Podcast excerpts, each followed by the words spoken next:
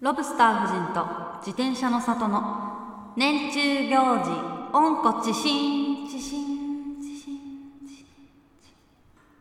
日本民族学の父柳田国夫は言いました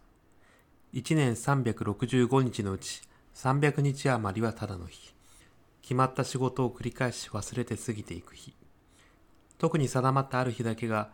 子供が指を折って待ち親はそのために疲れもいとわず用意して和やかにその一日を送ろうとする人が集まって語らう時思い出話に出てくるのは必ずそんな年中行事の一日のことであった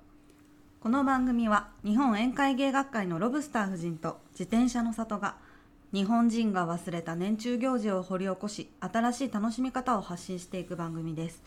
私ロブスター夫人はパーティーグッズ研究家隣にいるのは夫であり宴会芸評論家の自転車の里ですこんばんはこんばんはそろそろハロウィンだからさ、うんハロウィンでやること考えなきゃなと思ってるとこなのそうだねうん今年は結構オンラインハロウィンみたいな感じでああそうの写真を撮ってここに送ってねみたいなうーんでそれで、えー優勝者決めますみたいなのがうんうんうん割と多いから、思い出せば去年はさ、うんなんかあの商店街のさうんお祭りにさうん息子にさ象の格好をさせて行って賞をもらったりしてたよね、そう私はあのーすっごい忙しい時期だったのあの時、去年の今頃ってうん、うんでももう夜鍋してさ作ってましたね作ったの、でそのショーってうん商店街の奥からこうずっとパレードしてなんか小学校の校門で、えっと審査員が見ててはいはいでそこに入っていってこうじゃあ優勝者誰ですみたいなうん決めるんだけど本当なんか一人でパレード一人っていうか息子と二人きりでベビーカーをしながらうんパレードをしてうんそーっと入っていってあこれじゃあダメだと思ってその審査してるおじいさんに「私が作ったんです賞をください」って言いに行ったの言っうん、そしたらくれたんだくれた、言ってみるもんだね、うん、まあでもすごい良かったですよねあれはよかったあのー写真はね宴会芸学会のうんインスタに載ってますんでぜひ見てくださいあれももう着れないのかな着れないねもう息子あとまあ今でもゾウさんは好きだけど、うん、今だとロードローラーとかまあホイールローダうーんホイールローダーとかダンプカーとかになりたいんだろうなそうだねむずっ もうほんと早くね用意しないとなと思って多そう分、だね世の中のママたちパパたちはそろそろだよね、うん、ちょっとそあもわそわし始めてるっしうもうょあと3週間だもんね2週間よまあほとんどうん今日はですねうん先週予告しましたかかし祭りについてはいお話しいたしますはい皆さんなんでかかしっていうか知ってますか確かにあの変な漢字書くよねうん「あん」に「山」に「子」だから、うん案ずる山に子供の子これなんでこれで書かして読むかもよくわかんないしねう、んこれもさミクシーでさ、うんあの私の大学の同級生の男の子がうんかかしっていう、ハンドルネーム、うん、うんだったわけでえーずっと読めなくてこの人何なんだろうみたいな「暗算子」って呼んでた の、心の中うにねん、心の中で「暗算子」でも名前に何もかかってないしうんそのななんでかかしなのともうんなんで暗算子なのとも聞いたこともないの、ないんだけどねえなんてハンドルネームだったんですか私うん私なんか自分の名前とかだったと思うそんなうん変な名前つけてないえ何だったいや僕も多分自分の名前だと思嘘だよ自転車の里って名前つけてんだからさ そもそも小中学生の時にううん絶対なんかつけてたでしょいやでもやっぱり名前と遠いと結構あーそうわあのわかんないもんねわかのは困るもんね、うんうん、うんみんながさ言うようなあだ名だったらいいけどさはいはいねなんでかかしなんだろうなじゃあ彼はだから結構リスク取ってまで名乗りたかったんでしょうかかしを、かかしってうんこう全国でかかしかかしって呼ばれてるわけじゃなくて、うんまあ全国それぞれね名前があったわけかかし的な役割をするものに対して、それぞれの地域の名前があったわけ柳田邦夫先生の方に書いてあるんだけどねうんでまあ田畑に来る野獣うんまあイノノシシシシねとかまあウサギとか、まあ、鳥もそうだし、熊とかねうんうんそういう野獣たちを追い払うためにうん作ったものうんでその追い払い方ってねうんいろいろあってうんなんかこう山から水がこう流れてくるところにあの獅子おどしうんカランっていう、うんあれみたいな感じでうん太鼓を置いといてドンドンって時々音が鳴るように仕掛けたりとか、あと臭い匂いを嗅がせるっていうはいはいそれが結構大きいんだよねかがしそう嗅がす嗅がせるかがしその,、臭い匂いかがしうんうんうんまあ、その嗅がしっていうのが語源なんだよねかかしのあの文献ではかかしじゃなくてかがしって書いてあったもんねあの普通にかがしの語源はかがしだって本当うんえ柳田国男先生のそうそうそうかがしって年中行事そう1950年代まではあれかがしって普通に言ってたみたいよあそうなんだうん何で匂わせるかって、うん石油をボロ布にうん浸してこういぶしたりとか、石油をさらにいぶすんだうん、石臭油そうだをねいぶすってどういうことだろうねいぶすってさ、いぶりがっこみたいなことだようね、ん石油のいぶりいぶりがっこ、うん、贅沢だねそう髪の毛をね焦がしたり結構あさーこれなんかちょっと魔術的な聞く感じがしないうんなんていうか臭いこんだよなう憎しみを感じるよ何か野髪の獣毛に対でして燃やしたことあるあー理科の実験とかで燃やすよねえ髪の毛、うんで臭いねっていう燃やしたことない理科の実験であそなんか焦げ臭さがさううんちょっと独特だよねそうだね、うんやっぱ生き物や焼けてる感じあるよねうん、うん、あとはねイノシシのイノシシの生皮を切って、うんでちょっと焼いて竹の先に挟んだりしてそうやってまあ嗅がせてたんだって生皮っていうかさ先週は結構さイノシシの子供っていうのをさ、うんかわいいかわいい言ってたのにさ、うん結構もうこのイノシシをいかに寄りつかせないためにさ 石油をボロ布につかしていぶしたりさ、確かにイねノシシの生皮を切って焼いて竹に挟んだりしてんだねあ目とムチがすごいねすごいね、うんていうか売り棒のうちは可愛いけど大人になったらもうキ食ってやるみたいなねッうんまあ、臭いもので追い払うっていう発想はいろんなとこにあったんだけどうん東海道の諸国ではうん節分の前の晩にイワシの頭髪の毛などを小さな串の先に挟んでごくざっと炙ったものをこしらえて小口に刺すこれが臭すぎて鬼が辟易とし辟易として去るというものがあったらしいです鬼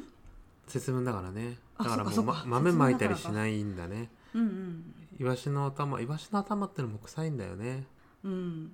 どうでもいいものの代表として言われるよねイワシの頭ってうね、ん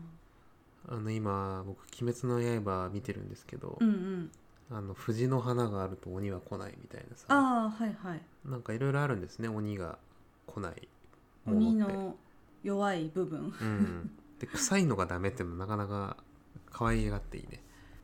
しかもさ、うん、隣のバーが火を減ったなどと唱えている屁を引ったねへ隣のバーが火をへ火をひった 屁をへ引火っを隣のバーがへをひったと唱えてるらしいたうんその匂いだとあうんだからこういうものがね発達してるのがこの静岡県と愛知県の2県なんだってなんかわかる気もしますねえ何わかるって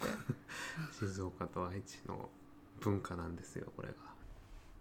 まあこういうねこのかかしのうん名前の由来で、まあ、当初この匂いを嗅がせるっていうコンセプトで「嗅がし」って言ってたけど、まあ、その言葉が残ったんじゃないかというのが柳田柳田邦夫さんの説です。うんで彼はねこの「かかし祭り」のね本の最後に「この部は各地の同志社の第二次の観察に委ねたいと思う」って書いてあるの。うんだからこのね書いた時点でちょっと後世に委ねますわって言ってるから今委ねられた人誰か研究を進めてるのかなそうですねもうでもかかしという文化自体がどうなんですかね今やってんのかなでこの中で柳田さんが言ってて面白いなと思ったのは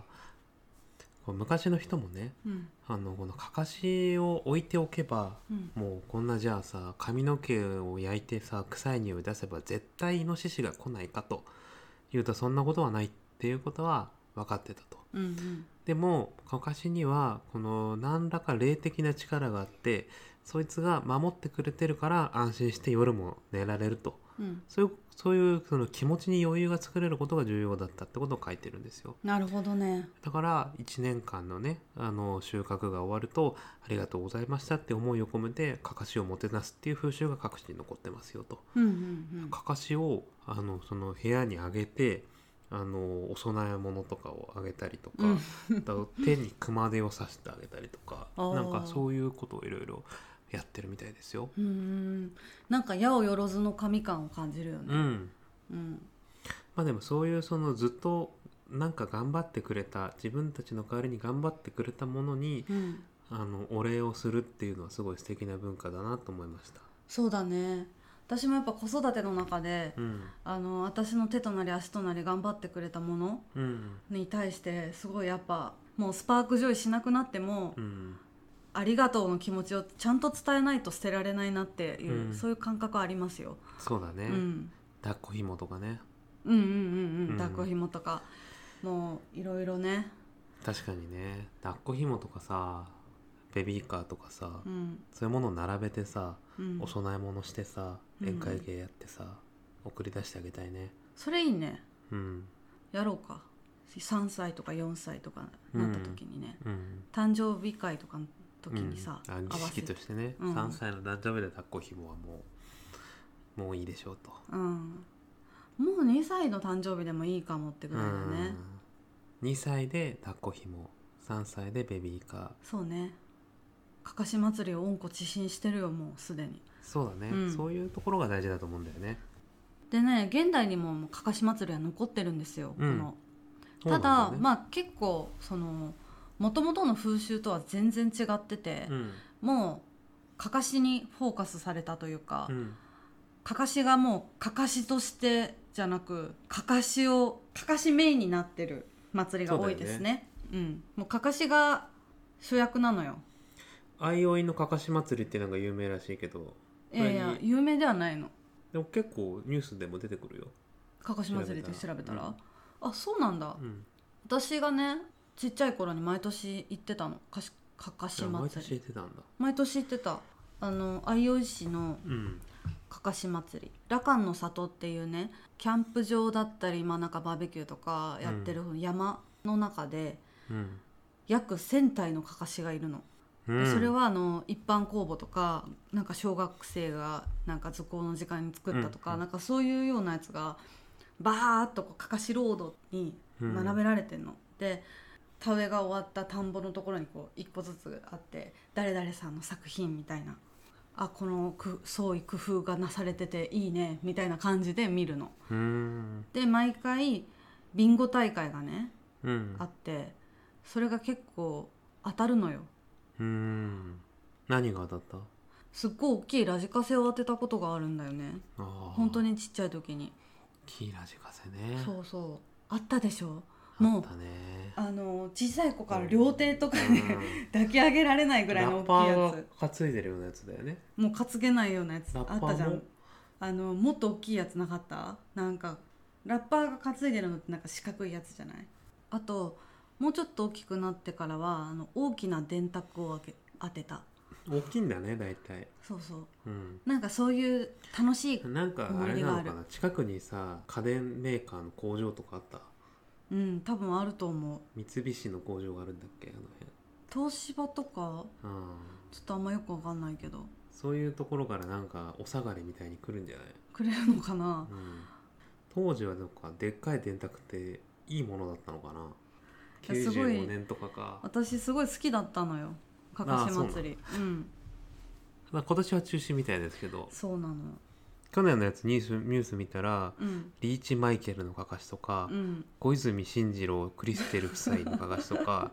フレディ・マーキュリーとかあーかなりもう流行りものを言ってましたね。そうですその年の流行ったものとか流行った芸人とかが分そかうだるよの、ねうん、やっぱもう絶対田畑出てないよねこれ。あとね意外や意外うん、東京でもかかし祭りがあるんですよ、しかも東麻布商店街であー都会のど真ん中。ど真ん中であるんです、うん、これはもうかなりあの昔から開催されてるやつなんだけどうん戦後ね東北から上京して東麻布で働く人々を元気づけようとして山形にあるかかし祭りをモモデルに始まったのが東麻布のかかし祭りだそうですね、うんうんあのネットで見たらなんかジャンボかかしが練り歩いたりとかジャンボじゃんけん大会があったりとかあジャンボ推しなのなんだろうなんかジャンボなんだね。そうジャン私ボも電卓ださったしさそうそうそうんで東朝はじゃんけんするしあいういしはビンゴするし、うん。なんかみんなでこうゲームして商品をもらうぞみたいな、なんかそういう祭りなんだなと思ってなんか分け与える系の発想があるんだね。やっうんぱ収穫祭みたいなの名残があるんですかね。うんあの田植え終わってお疲れみたいな、うん自転車の里はかかし祭り知ってた全然知らないです。そうでだよ、ね、も確かに年に1回かかしのこういう進次郎クリステル夫妻のかかしみたいなうんうもんのが夕方のニュースに出ることはあるよね。だから多分それかかし祭りなんだと思うんだよね。はいはいうん。風そう物だ詩ではあるとね思う。秋だなみたいな感じするよねそうそう大体ね相生市のかかし祭りは11月の上旬から中旬ぐらいそううん。なんだけど東麻布は9月末みたい、うん。まあなんか秋だなって感じるぐらいから始まるみたいだね全国的うに、ん。かかし祭りの温故知新今日の学びとしては、うんかかしっていうものがその言葉が形式化して残ってるものであるっていうのがうん、まずあってでさらにかかし祭りは田畑に出てないかかしを祀ってるじゃうんんうんだから形式化されたものをさらに形式化してるんだよ今かかし祭りのためにかかし作るからねそうだよね、うんでもそれでも盛り上がる何かがかかしという形にもあるから そうまだねあ、それはそれでいいとして、うんでもやっぱり恩子知心すべきは一生懸命働いてくれた道具をにありがとうお礼を言うっていううんその考え方なんじゃないかなと思いましたね。そうだね昔の人がさかかしを置いとけばあの野獣よけができるとは思ってなかったんだけどでもとにかくそのかかしが守ってくれてるからっていうことで、うん安心して寝られるっていううんのが重要だったみたいに、う、うんちもブラーバちゃんってあのあいつね、水拭きロボットがいるんだけど、うん、ブラーバちゃんのおかげで私はなんかこう気持ちがねなんか確かにねうんこう現代で言うとそういうことだよね。洗濯機とさ食洗機とかはさ、うんよく働いてるよね。なんか洗濯機と食洗機とブラーバちゃんとかがうん、全部こう動いてる時ってさ、うん本当になんかもううちの子たちよく働いてくれて、うんって思うよ文ね句も言わずに、うんそういうことだね、うんそういうものにやっぱ年一回お礼を言うとお掃除の時とかもさブラーバとかさ洗濯機になんか飾り付けしてさ、うんうんお酒とかお供えてさ、そうだねうん、やっぱ年末に一度彼らを休ませるためにもなんうか、おリボンちゃんでもつけようかじゃ、そうんだねじゃあ12月にうんのロブのインスタに、うんえーおリボンちゃんをつけますそうだねうんた様子をじゃあそれは何祭りにしようかななん家電祭り家電祭り安くなりそうだね安くなりそう安安くなりそうセールセール感あるな私の右腕ちゃん祭りみたいな、うんそうだねそうう、いうことん、じゃあ12月にロブのインスタで私の右腕ちゃん祭りをうん、します、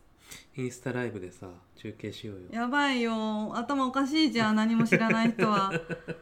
何やってんだろうってまあいいじゃないですか私の右腕ちゃん結構いろいろいるなそう思うとまあ自転車の里も人その一つだけなんだけど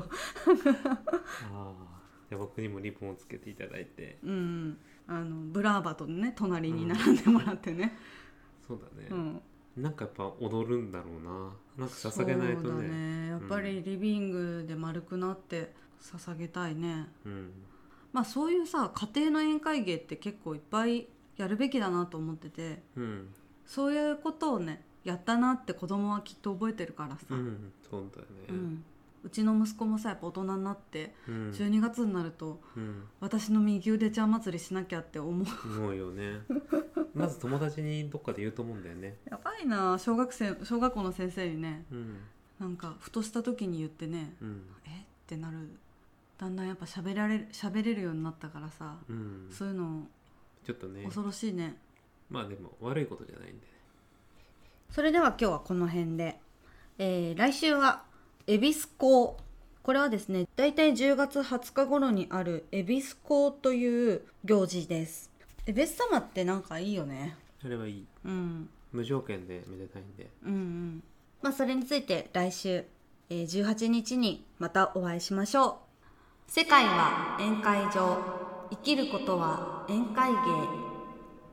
日本宴会芸学会のロブスター夫人と自転車の里でしたさようなら